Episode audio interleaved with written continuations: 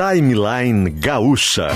Entrevistas, informação, opinião, bom e mau humor. Parceria Iguatemi Porto Alegre, Assum Supermercados e Fiat. Luciano Potter e Davi Coimbra. Bom dia, bom dia, bom dia a todos, tudo bem, gente? Como estamos? Chegando com mais um Timeline, sexta-feira, dia 10 de dezembro de 2021, 10 horas e 9 minutinhos. O sol brilha agora no céu da capital do Rio Grande do Sul, sem nuvens a atrapalhá-lo, e a gente chega aqui numa temperatura de 23 graus. O Timeline tá no ar e tá no ar junto com a Sum. A Sum Supermercados, economia se faz com qualidade. Também com a gente, Fiat Argo, aliás, Fiat Argo Week descontos imperdíveis e pronta entrega. É a Fiat Argo Week, chegou a hora de sair de Fiat Argo zero com desconto de até 3 mil reais e pronta entrega. Corra e garanta o seu. Certinho? Vai de 9 agora, 9, já estamos vivendo o segundo dia. Então começou ontem, vai até dia 12 de dezembro, tá? Enquanto durarem os estoques. Lembrando que no trânsito, sua responsabilidade salva vidas. E também o Natal do Bem em Guatemi, Natal do Bem em Guatemi.com.br é o site. E lá no Guatemi de Porto Alegre você vai encontrar totens com 11 instituições, onde você vai abrir direto o Pix do seu, do seu banco e já vai doar diretamente apontando para o QR Code ali ou no site mesmo, para ajudar instituições que ajudam pessoas e fazer um Natal de muita gente muito mais legal. Visite a decoração do Iguatemi, descubra como fazer parte dessa corrente do bem. Esperamos você. O site é nataldobemiguatemi.com.br. Além de Iguatemi, além de Assum Supermercados e Fiat Argo, também estão com a gente Doces Guimarães, delícia a qualquer hora do dia. Clínica Alpha Men, para quem tá perdendo força indo rápido demais na hora H. Congelamento de sêmen é no Hemocord. Aquamotion, parque aquático divertido e quentinho em Gramado.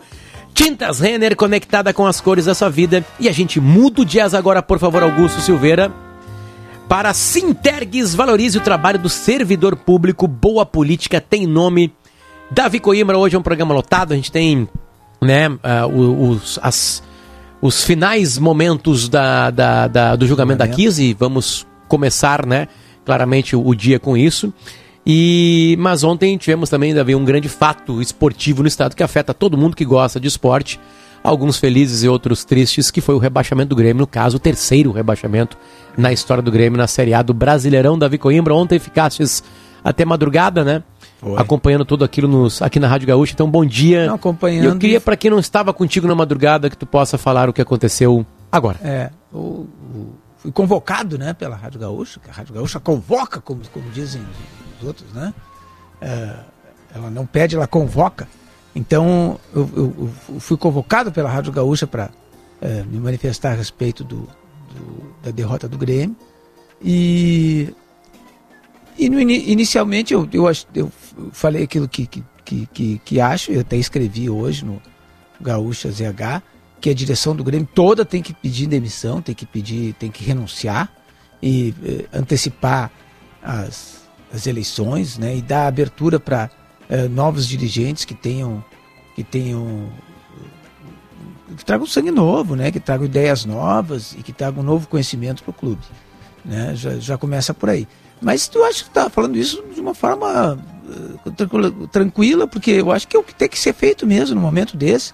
É preciso uh, quem levou o clube a um fracasso desses tem que assumir sua responsabilidade é ter uma saída digna. Eu disse, olha, vou renunciar porque realmente fracassamos, ganhamos antes, perdemos agora, então agora vou dar espaço, né? Espaço para outras pessoas e tal.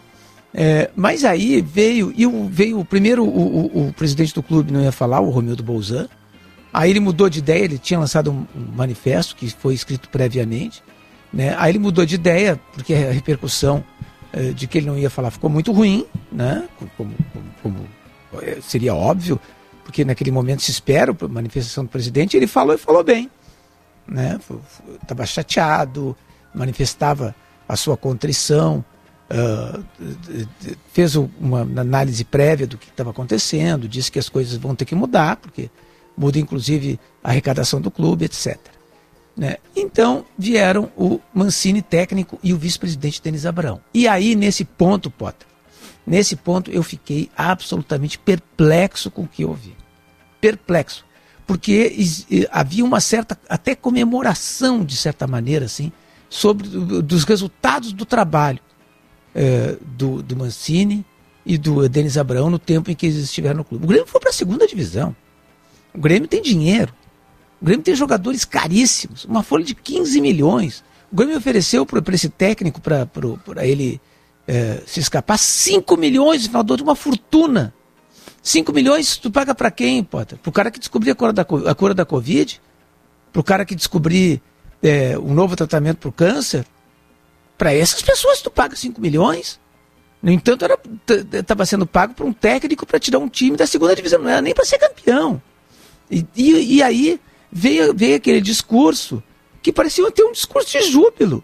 O, o, o, o Denis Abrão chegou a dizer: não quero listar aqui as pessoas que estão aqui comigo, fulano, Beltrano, assim. Eu pensei assim, ele está dividindo culpas? Não, ele estava dividindo méritos. Ele estava citando aquelas pessoas para não esquecer ninguém, porque para citar o mérito delas também. Que mérito? O time foi para a segunda divisão. Que mérito! Com esse time que o Grêmio tem, caríssimo, valiosíssimo, foi para a segunda divisão. E aí, mais do que isso, mais do que isso, se ensaiou uma promessa de que vai ficar como está. Quer dizer, a direção fica. O Denis Abrão fica como vice-presidente de futebol. O, o Romildo Bozan fica como presidente do clube. E o Mancini fica como técnico. Eu me lembrei, porque aqui no Rio Grande do Sul a gente sempre lida com os dois clubes, do Inter. Porque a gente sempre relaciona os dois. Quando o Inter faz aquele fiasco contra o Mazembe, o Fernando, o Fernando, o Fernando Carvalho, meu amigo, cometeu o maior erro, maior erro que ele cometeu enquanto presidente do Inter. Ele não era nem presidente, ele era vice-presidente naquela época, tá? Ele anunciou que o Celso Rotti iria renovar. Ele anunciou. O Celso Rotti não podia ficar, não porque o Celso Rotti é péssimo, não é isso. É porque ele foi uma tragédia que aconteceu. Quando acontece uma tragédia dessas, quando o clube vai para a segunda divisão, tu muda tudo. O, o, presidente diz assim: não é hora de terra, terra arrasada. É hora sim de terra arrasada. Né? E, e, e como o Inter era hora de terra arrasada. Quando acontece esse tipo de coisa, tu muda. É o sinal de que tem que mudar. Não pode ficar como está. Não tem nem clima para ficar como está, porque no primeiro revés vai vir tudo aquilo de novo. Tudo, tudo aquilo que foi feito vai vir de novo. É a cobrança que vai vir natural para cima do presidente, para cima do vice-presidente, para cima do técnico, para cima de todos os envolvidos. Então, é, essa falta de conexão com a realidade e com, e com, sobretudo, com a experiência do que acontece no futebol, espantou ontem. Pelo que eu ouvi ontem, o Grêmio corre riscos de não voltar para a Série A no ano que vem, Potter. Bom, são uns uh, as, as, os giros, né? A galera tá perguntando, aí, Potter, como é que vai ser a tua manifestação? Que no timeline a gente tem outro tipo de comportamento, então ouçam o Bola nas Costas e depois o Sala de Redação, que a gente vai fazer as brincadeiras que a gente tem que fazer, vai tirar sarro, vai falar sério, né? Porque a repercussão é gigantesca, né? O Grêmio, numa competição, tem mais rebaixamento que título. O Grêmio foi rebaixado três vezes no Campeonato Brasileiro e ganhou duas vezes. Tem alguma coisa errada, como disse o Davi, alguma coisa tem que ser feita. São 21 jogos era, no Filipão aqui apareceu 21 jogos. O Filipão tem um aproveitamento que não cairia. O Mancini tem um aproveitamento que não cairia. O Thiago Nunes tem um aproveitamento que cairia muito. Davi, é, esse acúmulo de treinadores, obviamente, é, né? essa eles, troca de ideias, né? essa coisa discurso, toda. O discurso da direção, de todo mundo ali, foi, foi culpar o, o Thiago Nunes, que realmente foi um dos culpados, como os outros. Como os outros. Tá? Porque o Thiago Nunes teve de, de oito uh, partidas, seis derrotas, dois empates. Os, os, teve seis derrotas, só que o Grêmio não teve seis derrotas só. O Grêmio teve 19. Um 19. turno. O Grêmio perdeu um turno e ficou 37 rodadas. É três vezes mais do que perdeu o, o, o Thiago Nunes. Os outros também tiveram seis derrotas. Os outros também tiveram seis derrotas. Então, é, a culpa não é só do Thiago Nunes. Teve culpa, culpa sim do Thiago Nunes. Mas a culpa não foi só do Thiago Nunes. A culpa foi, sobretudo, de quem comandou o Grêmio. E não foi só do Romildo Bolzan, não. E aí tu tem que colocar também o, o Denis Abraão ontem dizia, não, pois é, nos 14 jogos que eu, que eu tive e tal. Não, não, não, se conta só isso. O Grêmio teve uma decisão contra o Bahia. Uma decisão, uma partida decisiva. Já estava meio que, que, que, acertando o seu time. Mudou o time todo na decisão contra o Bahia. Antes de, do jogo, eu, eu avisei, isso vai perder o jogo. Vai perder o jogo. Estava claro, o Bahia foi rebaixado. E o Grêmio perdeu a decisão contra o Bahia. Perdeu. Por isso ele foi rebaixado. Né? Então, todos esses que estão ali têm que assumir sua responsabilidade, têm que é, fazer atos de contrição. E não de comemoração, de, de, de, dizendo, não, nós vamos ficar, nós queremos ficar, vamos lá.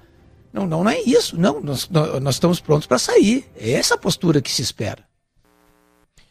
Ah, vamos fazer o seguinte, vamos mudar o jazz agora, por favor, Augusto. E, bom, hoje é um dia importantíssimo no julgamento da Kiss, né? Cid Martins, bom dia. Por que, que o dia é importante? Bom dia, Potter, Davi. Deixa eu só sair aqui do salão do júri. A gente tem um acordo com a assessoria que não pode falar no salão do júri. Então, estamos saindo para aqui para a antessala. Agora sim. Agora a gente está no ponto aqui onde a gente pode falar, uma permissão para respeitar a questão dos familiares das vítimas, jurados, defesa e acusação. Sim, hoje o décimo dia, o último e dia importante, porque hoje vai ser decidido se os quatro réus, de forma individual, ou seja, uma sentença para cada um, vão ter uh, a pena, o crime desclassificado, ou seja, passando de dolo com intenção para culposo, se serão absolvidos ou se serão condenados pela questão do dolo. E a gente explica. Agora começou 10 horas e 9 minutos. A assistência de acusação falando, hoje está marcada agora a réplica do Ministério Público da acusação. Lembrando que a acusação faz parte aqui, eh, os promotores Lúcia Helena Calegari, Davi Medina e assistência de acusação. E está falando neste momento, está encerrando a parte dele aqui, o doutor Amadeu Weiman, 86 anos, é, conhecido, muito no meio jurídico, participou de importantes júris no Rio Grande do Sul e ele está em uma cadeira de rodas porque no início do julgamento, semana passada, nos primeiros dias, ele caiu aqui no Foro Central, teve ferimento no rosto e teve uma fratura. E ele está em cadeira de rodas e fez um pronunciamento agora aqui no início, destacando mais um pedido de consideração e desculpas eh, da acusação perante os advogados, o que ontem foi comentado aqui durante o início das explanações dos debates entre acusação e também defesa. Portanto, iniciando aqui o último dia de julgamento, teve esse pronunciamento do Dr. Amadeu Weiman em uma cadeira de rodas sobre esse pedido de consideração de desculpas à defesa.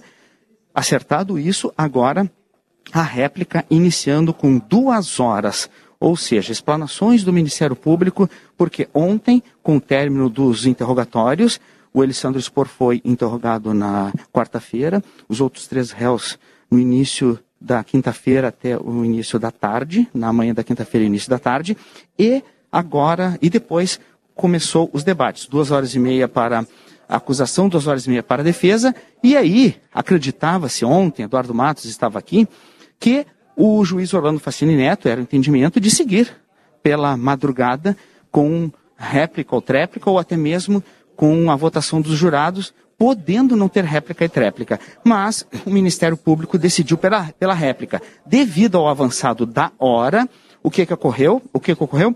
O juiz decidiu, então, Orlando Facini Neto, Neto, presidente do júri, para que fosse hoje pela manhã. Então, 10 horas agora réplica, 2 horas, pausa para o almoço, depois da pausa para o almoço, por volta de uma hora, mais ou menos, deve começar. Então, a tréplica da acusação, lembrando que são só duas horas, vai ser dividido essas duas horas agora da acusação entre assistência de acusação, Lucilena Calegari, promotoria, Davi Medina, e depois as outras duas horas das defesas divididas em quatro partes, já que são advogados de quatro réus. Potter e Davi e ouvintes do timeline. Terminada a réplica, a tréplica, perdão, da acusação, o que, que vai ocorrer? O juiz Orlando Facini Neto vai perguntar aos sete jurados, seis homens e uma mulher, se eles estarão aptos para votar. Estando aptos para votar, aí eles vão para uma sala secreta, vai junto, vão junto.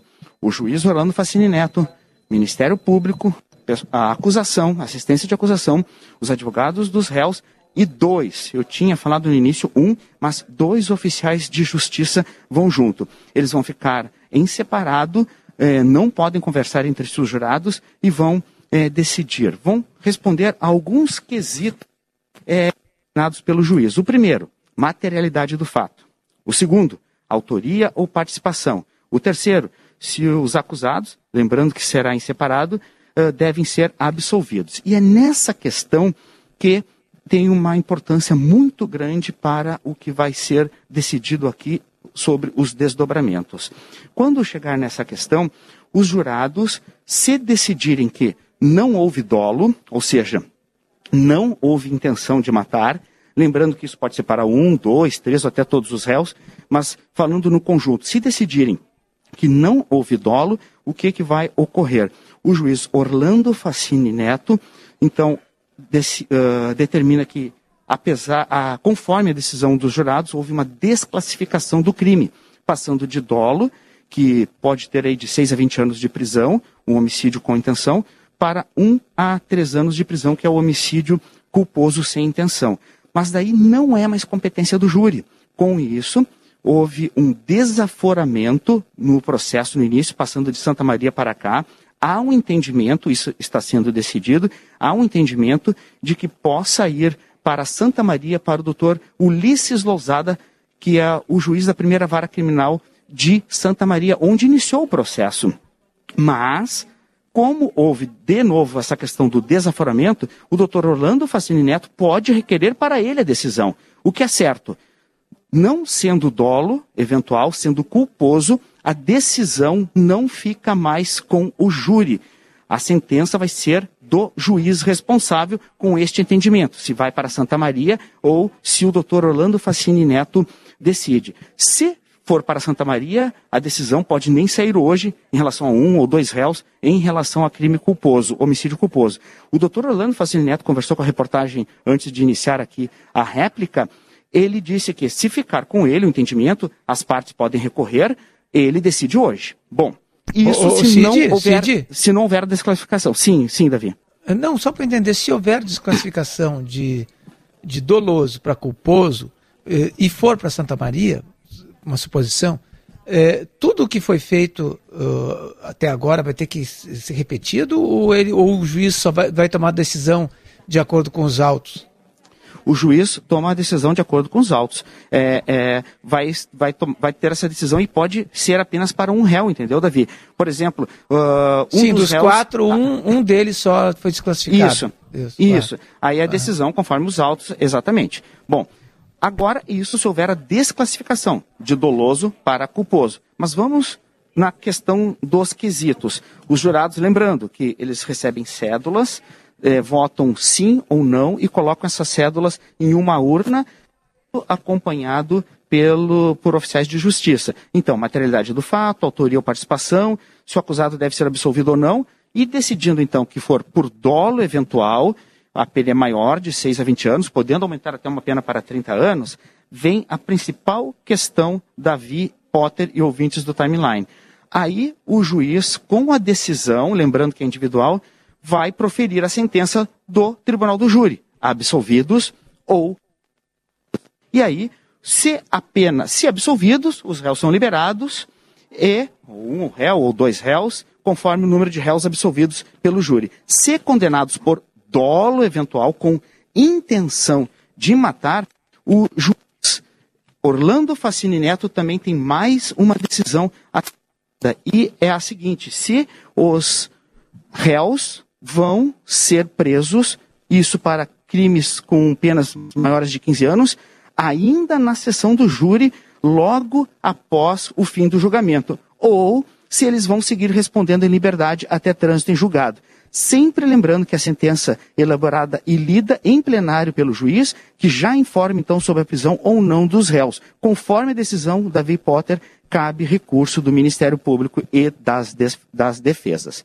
Este Mas, eh, resumo não tem- do que é. pode acontecer, os desdobramentos. O- o- a ideia de que eh, se pode apelar e que, que uma condenação só se cumpre depois do trânsito em julgado não vale também para esse caso? Ou, ou no caso de, de- de homicídio eh, não Se se, condenar? aplica?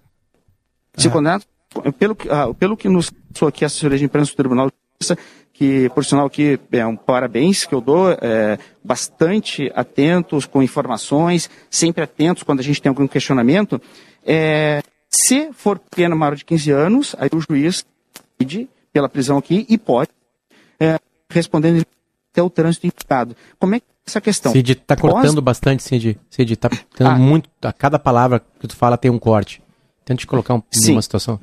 Vamos ver agora. Melhorou um pouco agora? Como é que está a situação? Melhorou? Totalmente. Agora sim, agora sim.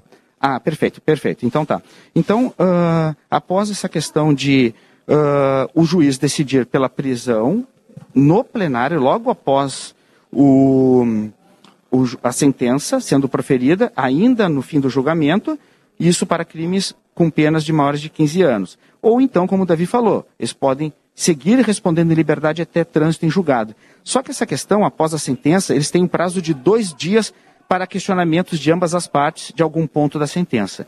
São os embargos de declaração e o juiz recebe e acata ou não. Já os recursos de apelação, Davi, só ocorrem após as etapas dos embargos de declaração. Se não tiver embargos, abre-se prazo de cinco dias para as partes informarem se querem recorrer em instâncias superiores. Potter e Davi, eu gostaria de passar agora o som porque está bastante acalorado, Vamos lá. com bastante exaltação aqui neste momento. A gente ouve daqui a fala da acusação. Vamos ouvir. Mas aqui nós vimos isso sendo feito com uma testemunha. Vocês já imaginaram um juiz fazer isso com uma testemunha? Já imaginaram um Ministério Público fazer isso com uma testemunha? Mas a defesa pode. Em Quem está falando que agora na Orlando falou réplica é o promotor momento, Davi Medina. Promotor Davi um Medina. que é a plenitude de defesa. A plenitude de defesa, ela tem que ter limites, ela tem que ter um balizador. Não é possível que se possa tudo em nome do direito de defesa. Nós estamos aqui, Jura, há 10 dias, calando a boca desses pais e mães. Eles estão loucos para falar, eles queriam se manifestar aqui, eles queriam abrir faixa, eles queriam dar as mãos aqui na frente, eles queriam fazer protesto e nós temos não façam nada, porque vocês vão, se fizerem, pode anular o júri, porque os jurados vão ficar influenciados por vocês. No entanto, quando a defesa fala, aí os réus choram, se lamentam, protestam. Aí pode. Aí pode até trazer a carta psicografada, emocionante, porque pode tudo a defesa. Pode tudo a defesa. E eu poderia ler aqui a passagem Potter, do Davi livro dos e ouvintes, que a carta psicografada foi trazida pela Tatiana Borsa, advogada de um dos réus durante a parte dos debates da defesa ontem no final do dia. Uma carta psicografada de uma das vítimas. De uma das vítimas. Carta psicografada de uma das vítimas. Ela leu a carta, até se emocionou ontem enquanto estava fazendo a sua parte no debate. E aí, eu quero que vocês saibam. Isso se chama o discurso que nós enfrentamos todos os dias nos processos. O discurso da impunidade. A defesa pode tudo num processo. O Ministério Público não pode nada. Tem coisas nesse processo que eu gostaria de Lembrando, falar. Davi Potter, que Tatiana posso. Borsa é advogada do réu Marcelo Jesus dos Santos, vocalista da banda Gurizada Fandangueira.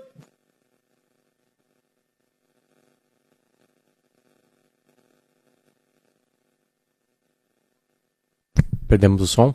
Perdemos Então, o som. todos os dias, Ah, Tá excelente. Como disse o Dr. Weiman, centenas de criminosos são colocados na rua,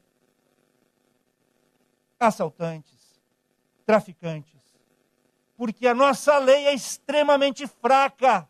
A nossa lei não nos dá realmente instrumentos para que a gente possa fazer realmente um trabalho de combate à impunidade. E dizer que o Ministério Público está protegendo autoridades.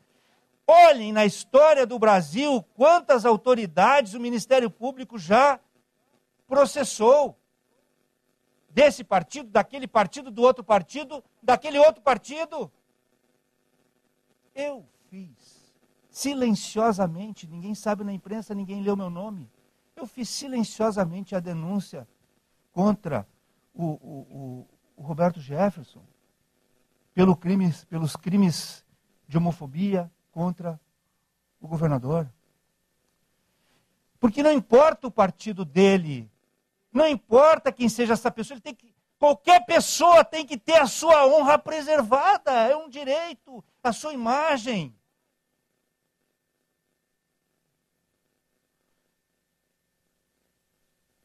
Menos aqui. Aqui não precisa. Aqui não precisa proteger a honra de ninguém. Aqui todo mundo pode virar assassino, pode virar bandido, vai para o banco dos réus. O doutor me permitiu, né, fazer sem a máscara. Eu, eu não vou me aproximar de Vossa Excelência. É só porque fica ruim mesmo de, de respirar. Vou tentar ficar de longe. Aqui não precisa proteger a honra das pessoas. Aqui pega um trabalho de um profissional de vários meses, um trabalho que tem o um nome lá, dedicatória ao próprio filho, que eu fiz, e rasga. Por quê? Por uma cena, para ficar famoso para o Brasil inteiro, porque na verdade é o seguinte: isto aqui está dando muito ibope, isso aqui está dando muita mídia, então é bom vir para cá e fazer teatro, rasgar livros, como se fazia na Inquisição na frente do autor do livro. Olha o ápice do, do desrespeito.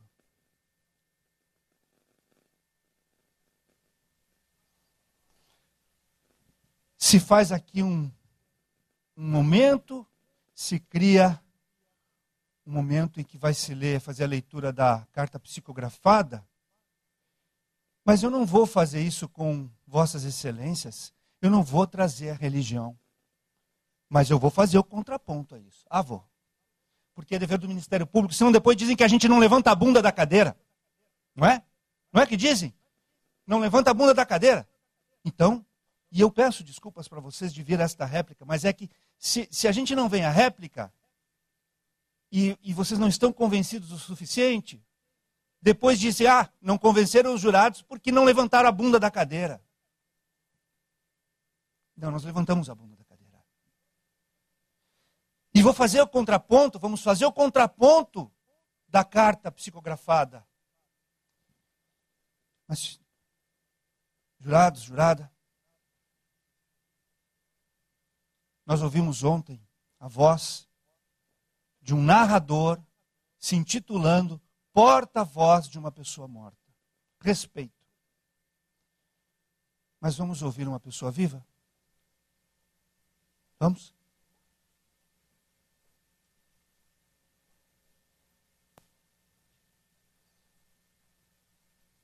Som?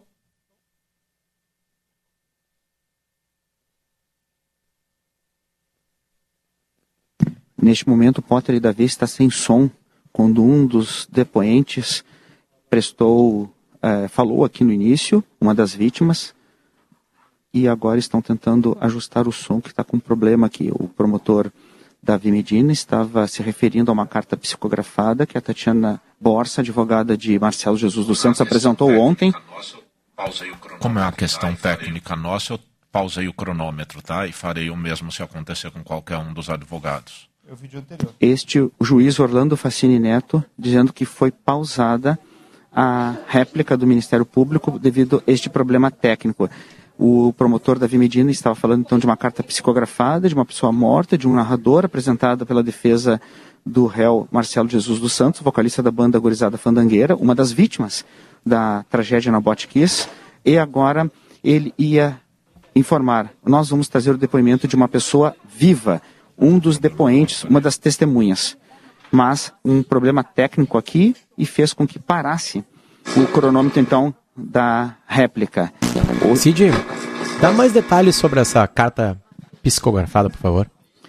Essa carta foi de uma vítima que falava sobre a através de um narrador sobre a situação da, do momento do, do incêndio, é, falando uh, na, uh, sobre as questões de que, uh, dando a entender, claro, segundo o, essa carta psicografada, de que não teriam intenção é, da morte o, os réus, principalmente Marcelo de Jesus dos Santos, que é da banda Gorizada Fandangueira. Ou seja, a doutora Tatiana Borsa, que se emocionou bastante, tentou imputar essa questão, principalmente quando a defesa mostra a seguinte questão, que...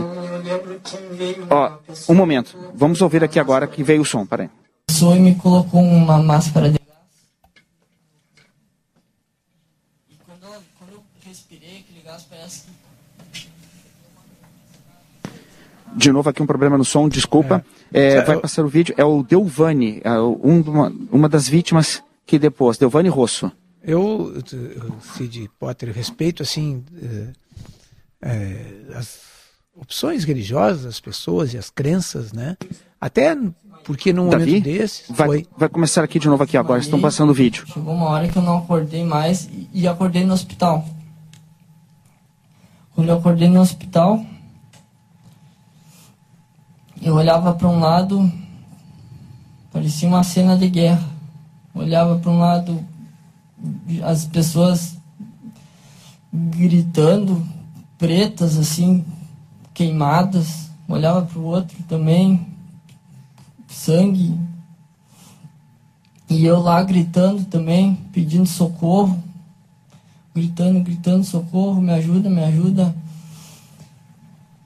E eu lembro que veio uma pessoa e me colocou uma máscara de gás no E quando, ela, quando eu respirei aquele gás, parece que, que deu uma refrescada, assim, um alívio, um alívio, sabe? Amenizou um pouco. E e eu lembro que elas começaram a cortar a minha camisa e quando foram puxar do braço, saiu a minha pele junto com a camisa. Porque colou a camisa na pele e ela começou a puxar com uma pinça. Depois, depois que, que eu vi aquilo, eu desmaiei de novo e, e, e daí fiquei em coma. Fiquei um mês em coma. Quando. Aí eu, eu sei que eu fui. Eu, eu tive três paradas cardiorrespiratórias. Naquela noite tiveram que colocar 18 litros de, de soro. E porque eu estava muito instável. E e, eu, e depois eu, eu acordei algumas vezes. Acordei não, eu tenho algumas lembranças assim, mas, mas só da sinueta, assim, de, de quando eu estava no hospital de caridade. E depois que eu fui transferido, eu lembro de toda a viagem também, porque daí eu estava lúcido, mas eu estava im- imóvel, não conseguia me mexer, eu estava todo enfaixado. Só conseguia pensar e, e, e olhar. Não conseguia falar, nada. Eu estava sentindo muito calor na viagem e não podia falar, porque eu e, e- era janeiro, né? Fevereiro. E eu não podia falar que eu estava com muito calor. E acabei desmaiando de novo. E daí acordei. hum, acordei aqui no HPS, em Porto Alegre. Quando eu acordei no HPS, eu acordei também todo é, enf- enfaixado, imóvel. Eu era um prisioneiro do meu corpo. Eu só conseguia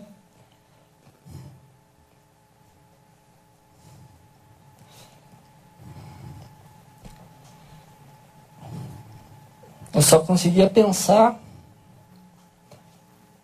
e, e só tentar, tentar entender tudo o que estava acontecendo comigo, o porquê de tanta dor, tanta, tanto sofrimento.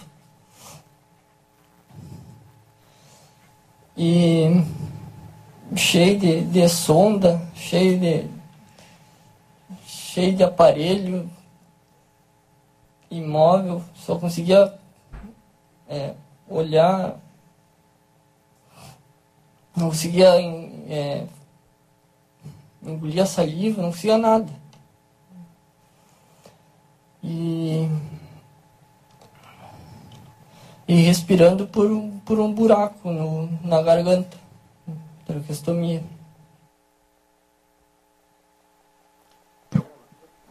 Potter, Davi, antes da fala de Davi Medina, só explicando que esse é Delvani Rosso, ele prestou depoimento como vítima no domingo, foi o jovem, uma das vítimas que sobreviveu.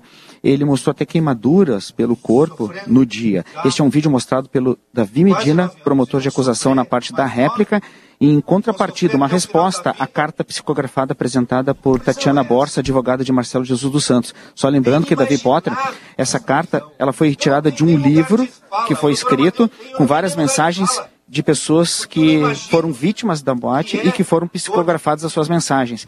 E nesta mensagem apresentada pela advogada Tatiana Bossa, que se emocionou bastante, eh, dizia que foi uma fatalidade e que os réus deveriam ser inocentados. Agora, Davi Medina está fazendo uma resposta a esta carta. Vamos ouvir. Assim, sim. Não, só para completar, estou uh, vendo que o advogado está tá, tá comentando. Uh, eu, eu, eu acho eu respeito as, as, religiões, as opções das pessoas. Sim, e, claro. é, e é muito bom para as pessoas quando elas encontram consolo numa religião, uh, sobretudo nesses casos assim, de perda uh, irreparável, né? No caso de uma morte, a pessoa vai lá, se, se apoia numa religião e se consola e, e fica bem por causa daquilo. Não, não tem nenhum problema quanto a isso.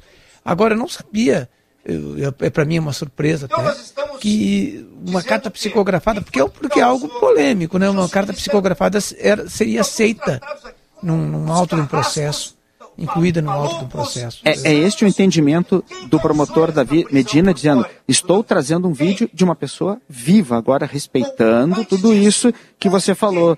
É, Davi, ela, Tatiana Borsa, com o entendimento dela, que pediu absolvição do seu cliente, tentou mostrar com a carta que ele não teve intenção, que não houve dolo, que foi uma fatalidade o que a carta dizia de um menino, não me lembro agora o nome, pedindo até que fossem absolvidos os réus. Vamos ouvir então o promotor Davi Medina que segue com a réplica. Esses dois moços que estão sendo acusados por isso. Quem permitiu que se fizesse fogo, que se colocasse fogo? E aqui um detalhe muito importante sem as autoridades saberem. Mauro e Kiko. Porque, gente, está tendo uma transferência injusta de responsabilidade para o poder público. E, se, e olha aqui, o poder público pode ser responsável por tudo, é evidente. É evidente. A criança que está na rua passando fome, a menina que está na rua se prostituindo, a criança que está afastada de seus pais, usando crack. Isso tudo pode ser imputado ao poder público, por que não? Claro que pode. E nós sabemos que pode. E nós sabemos que é assim em todos os países do mundo. E nós sabemos que a falta de políticas públicas traz isso. Mas a que ponto nós chegamos aqui? Aqueles que colocaram fogo se isentam da responsabilidade, atribuindo a culpa ao poder público aqueles que permitiram a colocação do, do fogo, quando tinham um documento assinado pela gerente do estabelecimento, casualmente irmã do Kiko, dizendo: não ponham fogo, eles querem transferir para o poder público. Mas a que ponto chegamos? Ok? Toda vez, toda vez que um motorista sem carteira atropelar alguém, a culpa é do azulzinho que não parou ele. É do poder público. Toda vez, toda vez que um assaltante assaltar de novo, a culpa é do juiz que soltou ele ou que não prendeu ele. A culpa é do poder judiciário que não prende o assaltante. É isso que nós estamos dizendo aqui é nessa linha que nós queremos ir, é assim que a gente vai sinalizar juridicamente para as pessoas. Cuidem dos seus clientes. É assim? Eu vou. Eu ia trazer o livro do Dr. Weiman, mas não trouxe porque ele poderia ser rasgado. Eu vou usar o meu mesmo, que se rasgar eu tenho mais. Esse é o novo. porque está sendo utilizado aqui uma linguagem de dolo do século passado que muitos países não utilizam, não utilizam, muitos países não utilizam para dizer que eles não assumiram o risco. Essa, o Código Penal, antes da reforma de 84, lá em 1940, previa o dólar no artigo 15 e falava em assumir o risco. E continuou na reforma de 84. Me digam, como eram os riscos na década de 40? Eram os mesmos riscos que nós temos hoje? Era igual à sociedade de 40, em que se assumiam riscos. Os riscos que se assumiam em 1940 são os mesmos riscos que nós assumimos hoje.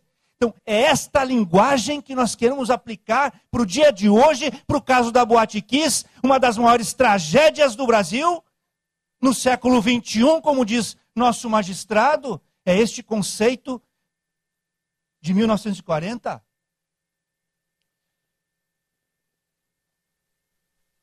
Eu não queria trazer isso aqui agora, eu quero só que vocês leiam aqui, isso aqui. Onde é que está escrito culpa consciente aí nesse dispositivo que trata de dolo e culpa? Onde é que está escrito isso? Está escrito. Está escrito em lugar nenhum culpa consciente. Culpa consciente é algo que a doutrina trouxe, que existe um instituto que não está previsto na lei, para aquelas situações bem excepcionais que alguém prevê que vai dar algo errado, mas adotou cautelas a tal ponto de, de acreditar que não vai acontecer. Eu dei o exemplo aqui do atirador de elite. E eu perguntei aqui para os réus, perguntei para os réus, não, desculpa, para membros da banda, perguntei quais as cautelas foram tomadas nenhuma cautela. E é por isso que a doutora Lúcia falou que estavam acreditando na sorte. Gente, por favor, se vai lidar com coisa perigosa, fogo é perigoso, não é? Fogo não é perigoso. Desde quando nós, desde quando nós, nós é, levamos, é, levamos advertência dos adultos, quando éramos crianças, de que o fogo não se briga com fogo? Desde quando nós sabemos que fogo queima? Desde quando nós sabemos que fogo tem, tem que ter cautela? Desde quando? Desde sempre. E ó, foi o fogo que causou isso tudo. Não foi nada, nada de alvará, de isso, daquilo. Não, isso é, isso é uma cortina de fumaça que está se abrindo em cima desta situação. Olha o que diz aqui, e eu não, eu só trouxe porque é mais prático de trazer outras. Mas eu estou citando aqui Luiz Greco, um dos maiores, um dos maiores penalistas do Brasil, que diz o seguinte: ao abordar a distinção entre dolo eventual e culpa consciente, Greco afirma que, ao contrário do que a doutrina brasileira ainda costuma pensar, a lei não resolveu nada pois as palavras que a lei usa, assumir o risco da produção do resultado, são ambíguas. Podem ser compreendidas tanto no sentido de uma teoria meramente cognitiva, que trabalha tão só a consciência de um perigo qualquer, como no sentido de uma teoria da vontade, a qual pode ser a teoria da anuência, como também qualquer outra. Nesse sentido, o dolo é mero conhecimento de que a ocorrência do resultado é algo provável. É a interpretação daquelas palavras lá de 1940, aplicada por um grande penalista, um dos maiores do Brasil, com renome internacional, aos dias de hoje. Aos dias de hoje. Aqui eu trago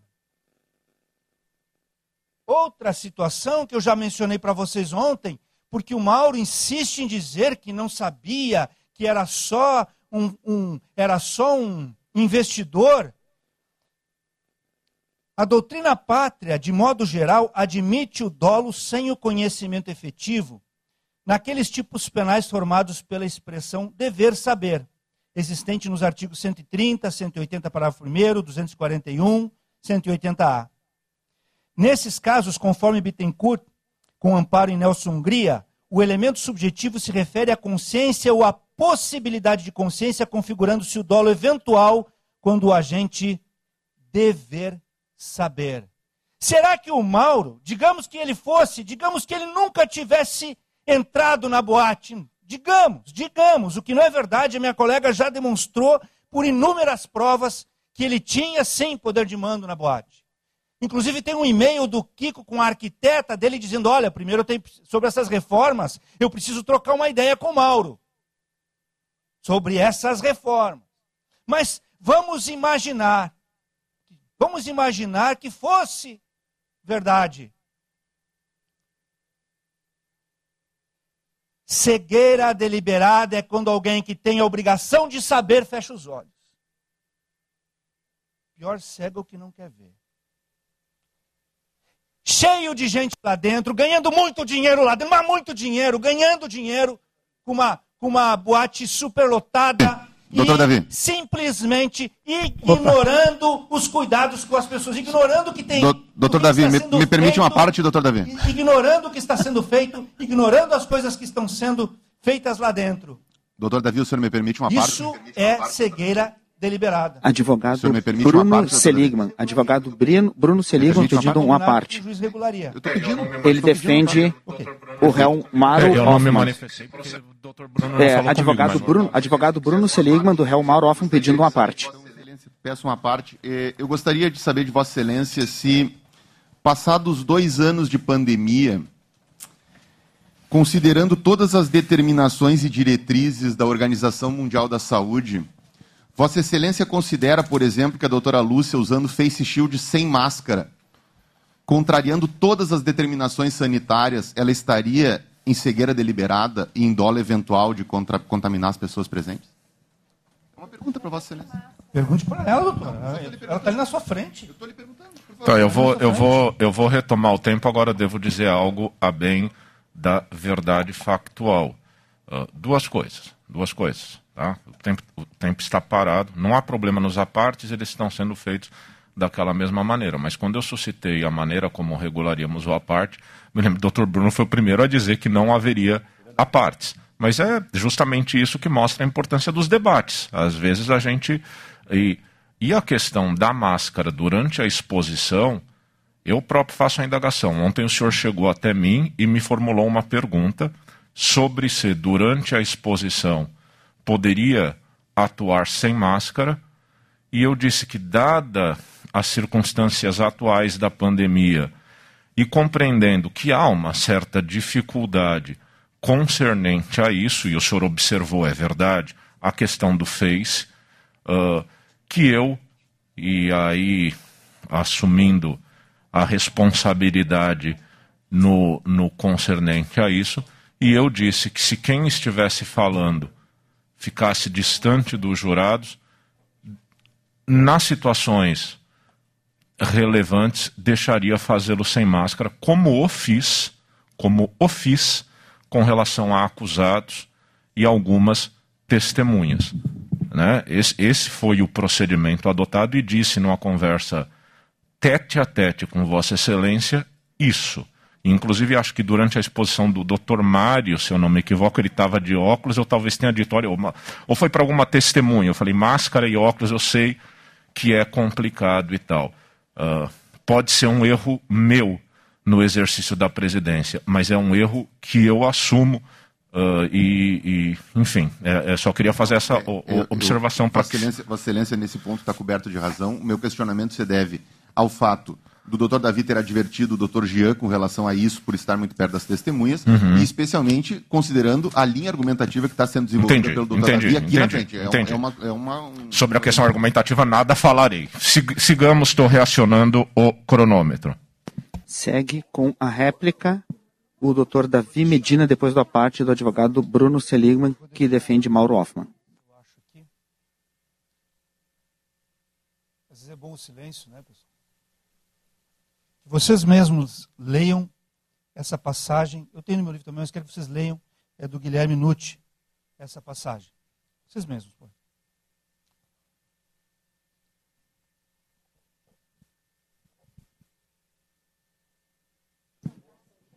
Neste momento, eles estão colocando uma carta que extrai-se o dolo eventual oportuna sobre o assunto a transcrição do seguinte trecho da obra de Guilherme Souza Nucci.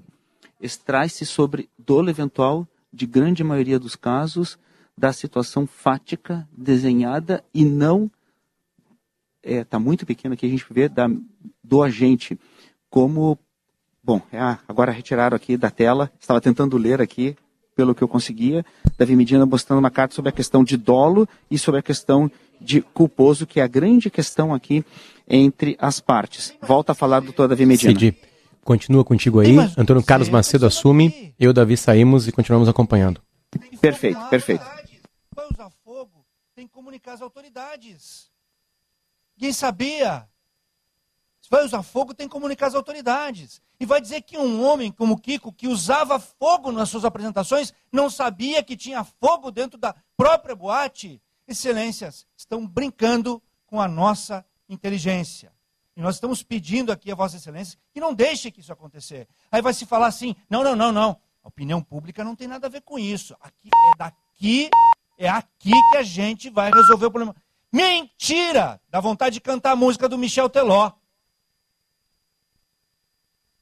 Sabe por quê? Porque a decisão de vocês, no, no minuto seguinte, estará em todos os jornais do país dizendo assim: jurados do caso da Kiss dizem que não há dolo no caso em que 242 pessoas morreram no incêndio. Como que não vai sair daqui? É isso que vocês querem levar nas suas biografias? Como pessoas que fizeram este tipo, que tinham o poder, o poder de dizer para com outros shows por aí. Vocês têm o poder de dizer a todos aqueles que estiverem organizando shows pirotécnicos, vocês têm hoje este poder para dizer para eles: Cuidem das pessoas, senão é dolo de matar. Este é o poder que vocês têm. Não abram mão disso, porque isso é para o Brasil, não é só para Santa, Santa Maria. E se quisessem, se quisessem se quisessem falar para a comunidade de Santa Maria, tivessem ficado lá, não tivessem pedido desaforamento e trazido todas essas famílias aqui para passar dias e noite passando necessidade aqui para assistir este julgamento.